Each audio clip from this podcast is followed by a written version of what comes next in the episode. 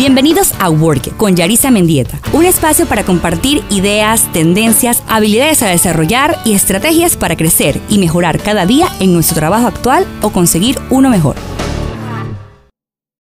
Hola a todos, bienvenidos a un nuevo episodio de Work It. ¿Cómo están? Eh, primero que todo quiero darles las gracias porque eh, recibí muy buenos comentarios sobre los primeros episodios y en el lanzamiento del podcast que fue la semana pasada. Este, estamos ya en julio de 2020, un año bastante retador, bastante importante. Y bueno, eh, aquí estoy en esta nueva aventura de hablarles un poquito sobre temas más específicamente del área laboral, del área profesional, que igual, por supuesto, que funcionan para el emprendimiento. Y hoy quería hablarles un poquito sobre el tema de la visibilidad, o lo que conocemos como, a veces también como exposure. Eh, porque a mí me pasaba, no sé si a ustedes, que aunque yo soy bastante extrovertida, los que me conocen saben que no me cuesta ni hablar, no me da pena muchas cosas, al momento de expresar o, al momento laboral de expresar proyectos o de hablar de lo que había hecho o que cómo habíamos logrado un resultado, a mí me costaba muchísimo eh, esa parte. Me sentaba atrás en las reuniones, a veces me quedaba callada todas las reuniones o hablando con otra compañera eh, o otra persona. Y realmente eso no aportaba mucho a mi crecimiento profesional. Porque aunque no lo crean, la exposición o hacerte visible es una estrategia que sí funciona, que tiene resultados a largo, incluso a mediano y a corto plazo. A veces podemos pensar, muchos de nosotros, que eso es cepillar, o estoy, así decimos en Panamá, o sea, eh, bueno, en mexicano se dice barbear, creo, eh, que es cuando estás como tratando como de que tu jefe te vea o ser como el primero. Y no sé si a ustedes les pasa, y seguramente nos pasa a todos porque pasaba en la escuela, que tenemos ese compañero o esos compañeros que en las reuniones siempre opinan, preguntan, eh, levantan la mano para participar. Y seamos honestos, sí, a muchos no, no, nos gusta o nos cae mal o decimos que, oye, este man sí que quiere llamar la atención. Pero realmente eso es, es, bueno. ¿Por qué? Porque hace que las personas... Eh, o las jefaturas o las que, los que están en la, en la reunión, los directivos, tengan a esa persona visible, tengan a esa persona en el top of mind para tomarlo en cuenta para, para siguientes proyectos o proyectos de alto perfil o de alta exposición. No estoy diciendo que tengamos que ahora ir a las reuniones y ser como unos todos en todas las reuniones, no, pero sí perder ese miedo a aportar o perder ese miedo a hacer preguntas sobre lo que te están tratando de explicar. A veces hacen esas reuniones que son eh, town halls o son reuniones eh, de cada cierto tiempo. Y yo soy las que confieso, a veces prefiero no participar. Y realmente no era una, no era una estrategia eh, competitiva. O sea, tú tienes que hacerte ver porque tú eres una marca. Es una realidad, tenemos que crear nuestro propio mercadeo, hacer nuestra propia marca personal y profesional, hacernos visibles y ser tomados en cuenta en los proyectos importantes de las empresas. Y pasa mucho sobre todo en las mujeres y más en Latinoamérica, que pensamos que vamos a lograr visibilidad tomando muchas tareas administrativas de la oficina. Eh, sea pues separar la sala, ah, yo llevo la agenda, yo, ah, yo organizo los cumpleaños, hay que comprar el regalo, hay que hacer el evento y no estoy diciendo que esté mal que lo hagan, simplemente que eso no es realmente la visibilidad que estamos buscando. Y también queremos un poquito de paridad en ese sentido, o sea, si nosotros las mujeres organizamos el cumpleaños, bueno, entonces los hombres que van y compren el regalo. O sea, e, ese es un tema de que hay que también tratarlo, de que a veces creemos que eso nos va a hacer como... O a veces lo hacemos porque nos gusta, o sea, realmente a las mujeres nos gusta organizar cosas, pero eso realmente no nos va a llevar a la visibilidad profesional de la que estamos hablando.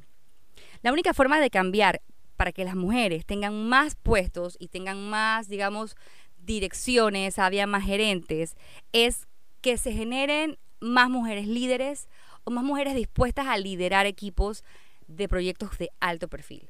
Y eso se llama proyectos, eh, liderar comités, eh, liderar reuniones, eh, liderar incluso temas que puede que lleguen a ser incómodos. Porque la única forma de hacernos visibles, tanto hombres como mujeres, es realmente exponernos, ponernos afuera y perder ese miedo a que nos vean y que nos conozcan profesionalmente. Así que yo le quería traer eh, algunos puntos de cómo crear visibilidad en nuestro trabajo sin caer en ese famoso vamos a cepillar. Y hoy traje cinco puntos importantísimos que les puedan ayudar a todos ustedes a realmente crear esa visibilidad que tanto habían esperado o tanto habían buscado en su carrera profesional. Como punto número uno es evaluar las tareas invisibles que estás haciendo hoy. Tú tienes que hacer un listado de todo lo que estás haciendo, sea trabajo o no, en proyectos que tienes o tareas. O sea, eh, me tomo tanto tiempo haciendo este reporte. Eh, todos los días mando esta encuesta o todos los días eh, estoy trabajando en mi proyecto de 5, no sé, 5 o 6 horas. Pero tienes que listarlos, porque si tú no tienes claro lo que estás haciendo hoy, mucho menos tu jefe va a saber qué estás haciendo, o tu equipo, o el equipo que tú lideras va a saber qué estás haciendo.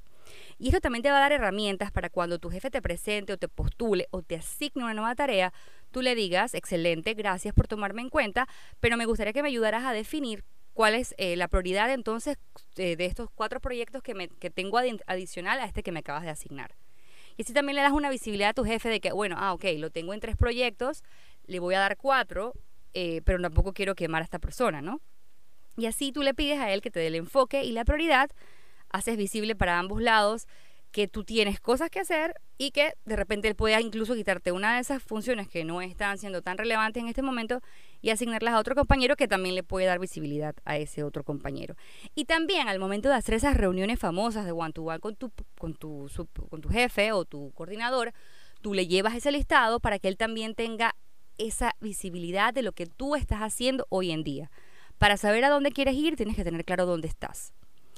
Como punto número dos, aumenta la visibilidad en el trabajo en cuanto a las reuniones o sabemos que ahora estamos en una, en una época eh, de Zoom, eh, pero por lo menos a mí me pasaba que cuando estaba en las reuniones yo me llevaba mi cuaderno y literal transcribía la reunión. O sea, yo no copiaba notas, yo transcribía la reunión. Primero porque me encantan los cuadernos y los sharpies y las plumas, pero también realmente era como, esa es una manera como de escapar de la realidad, como que, ah, bueno, estoy apuntando, están viendo que estoy prestando atención, pero no me van a hacer ninguna pregunta.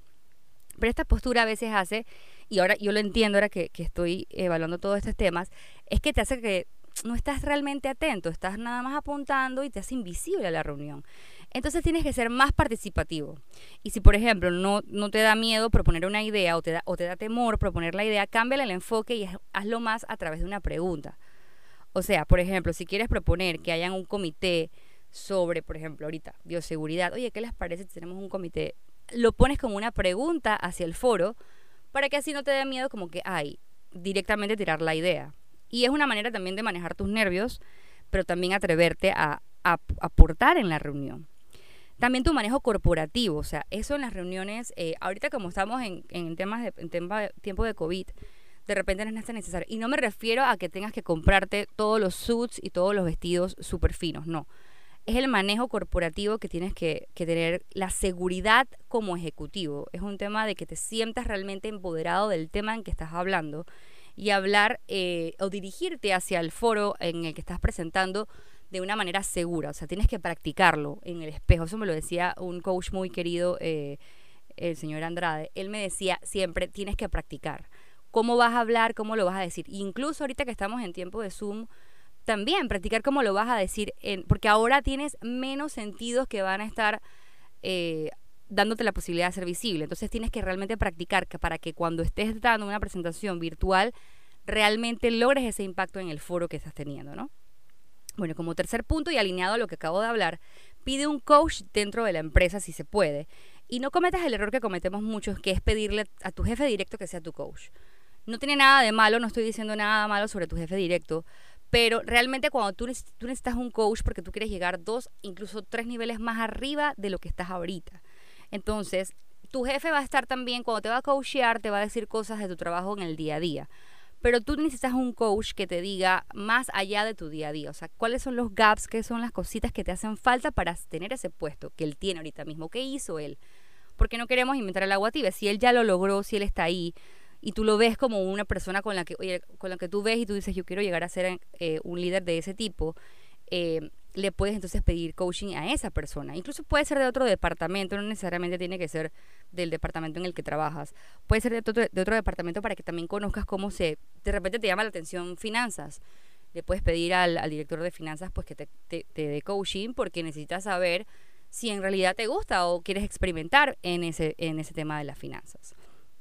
Así que yo los oriento y les pido de que por favor investiguen si en su área de recursos humanos hay algún plan de coaching y ahora con este tema también virtual, aprovechando, incluso te puedes eh, te puedes buscar un coach eh, internacional.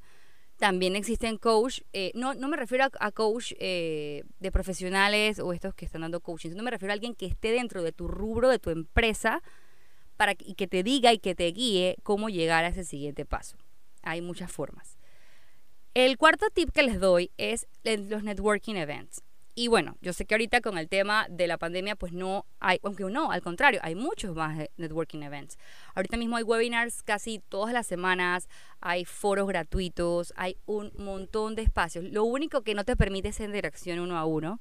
Sin embargo, tú puedes ahí tomar eh, los datos de las personas que están participando en el foro y puedes escribirles por LinkedIn, hacerte visible, hacer incluso, puedes participar, buscar en internet eventos gratuitos de una o dos veces al mes, donde sí se pueda dar ese intercambio de ideas. He visto muchos grupos de mujeres líderes o de o, muchos temas también, por ejemplo, de mi, de mi carrera que es supply chain, he visto que también se ha dado muchos foros de esos. Hay, hay foros para todo.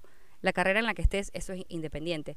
Pero eh, existe toda esta posibilidad de hacer un networking más allá del networking que hagas en tu empresa si bien es cierto, tú quieres crecer dentro de tu empresa, pero también quieres crecer dentro de tu carrera. Entonces tienes que hacerte visible en los expertos de tu carrera. Entonces es buscar eh, esa, esa posibilidad también de compartir conocimiento con otros expertos en tu área o con otros líderes de tu área que ya han pasado por lo mismo que tú.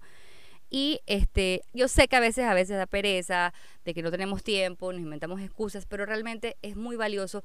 Más allá de lo que vas a aprender de la carrera, también te da mucha eh, exposición a temas diferentes que tal vez en la empresa en la que estás pues no ven. Y eso te va a dar una posibilidad de tener conversaciones más allá de lo que está haciendo tu empresa. Y como quinto punto, deja de quejarte. Yo sé que suena disque fácil y me declaro completamente culpable de este punto. Siempre es más fácil sentarnos a quejarnos de que si el jefe, de que si la empresa, de que si el compañero lo ascendieron y a mí no. Pero realmente no nos aporta mucho. Realmente quejarnos nos baja la vibración y realmente no nos ayuda al crecimiento profesional. Así que yo digo, lo he aprendido, es cambiar la queja del approach negativo a vamos a hacer un approach más positivo de lo que, de lo que siento o de lo que pienso. Por ejemplo, a nadie le agrado en mi trabajo. Bueno, le agrado a las personas correctas, le agrado a las personas a las que les tengo que agradar. O nadie me da una oportunidad, a cambiar, cámbialo a yo voy a buscar las oportunidades, porque las oportunidades las tienes que buscar tú. Esta empresa no me valora a Estoy aprendiendo mucho en esta empresa para el siguiente paso que voy a dar, sea esta o en otra empresa. Realmente todo va a ser desde el punto que tú lo enfoques o desde, la, desde el approach que tú le des. Entonces, para mí, que la queja, y lo digo por experiencia, créanme, yo no, yo he estado en varias empresas donde me he quejado, estoy, o estoy en momentos en que no me he sentido valorada, pero realmente no me aporta hasta que he cambiado el mindset y he tomado el control de, de yo buscar las oportunidades. Y bueno, estos eran los cinco puntos que les he dejado. Si quieren, les dejo el resumen. Uno, evalúa las tareas que estás haciendo hoy. Haz un listado. Aumenta tu visibilidad, sean las reuniones, en los foros. Tres, busca un coach dentro o incluso fuera de la empresa. Cuatro, participa en temas de networking o eventos de networking de tu carrera o de lo que te interesa. Y cinco, deja de quejarte. Y así concluimos este episodio número 3 de Work cómo hacernos más visibles en nuestro trabajo, eh, en nuestra empresa o eh, si queremos incluso buscar un nuevo trabajo, una nueva oportunidad. Así que espero sus comentarios. Siempre eh, me pueden encontrar en arroba Yarisa Mendieta y nos pueden escuchar en Spotify Google Podcast. Espero prontamente estar en iTunes y espero que les guste y nos escuchamos en el próximo episodio. Un abrazo. Gracias por escuchar este episodio de Work It. Si tienes algún comentario, sígueme en mis redes arroba Yarisa Mendieta. Y si te gustó o sientes que le puede servir a alguien más, no dudes en compartirlo. Los esperamos en el próximo episodio.